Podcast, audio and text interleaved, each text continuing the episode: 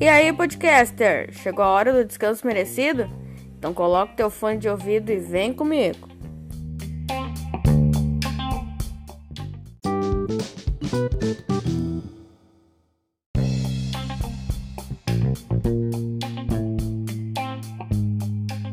E no podcast de hoje nós vamos falar sobre a comparação, algo que direta ou indiretamente nós acabamos fazendo todos os dias.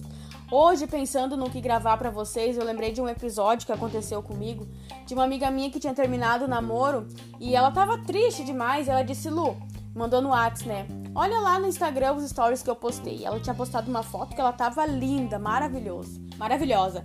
Aí quando ela, eu voltei pro WhatsApp, eu falei sobre a foto né, ela disse: É, mas olha como que eu tô agora. Exatamente no momento que eu postei. Gente, ela tava destruída, tava chorando, a guria tava acabada. E hoje, ao gravar, eu lembrando sobre isso, eu disse: esse é o mal de hoje, sabe? A gente olha pro Instagram ou para qualquer outra coisa, até aqui no convívio social e vê vidas perfeitas e pensa assim: nossa, como eu gostaria de viver isso, de ter essa vida. Mas a gente não, não lembra de tudo que a palavra de Deus nos orienta a respeito disso, porque na verdade diz assim: tudo tem um tempo debaixo do sol. A Bíblia também diz para nós buscarmos em primeiro lugar o reino de Deus e todas as outras coisas nos serão acrescentadas. Na palavra de Deus também diz: entrega o teu caminho ao Senhor, confia nele, mas tudo ele fará.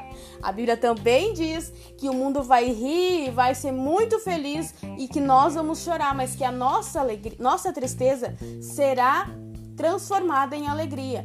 Sabendo de tudo isso, ainda assim, muitas vezes nós acabamos comparando a nossa realidade com a vida postada de outro. Ou seja, muitas vezes aquilo não é real, é apenas aparência.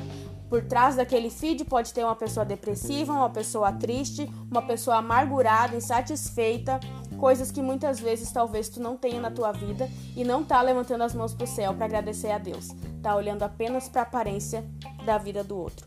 Eu espero ter te ajudado. Esse é o nosso podcast de hoje. Bom descanso e até amanhã.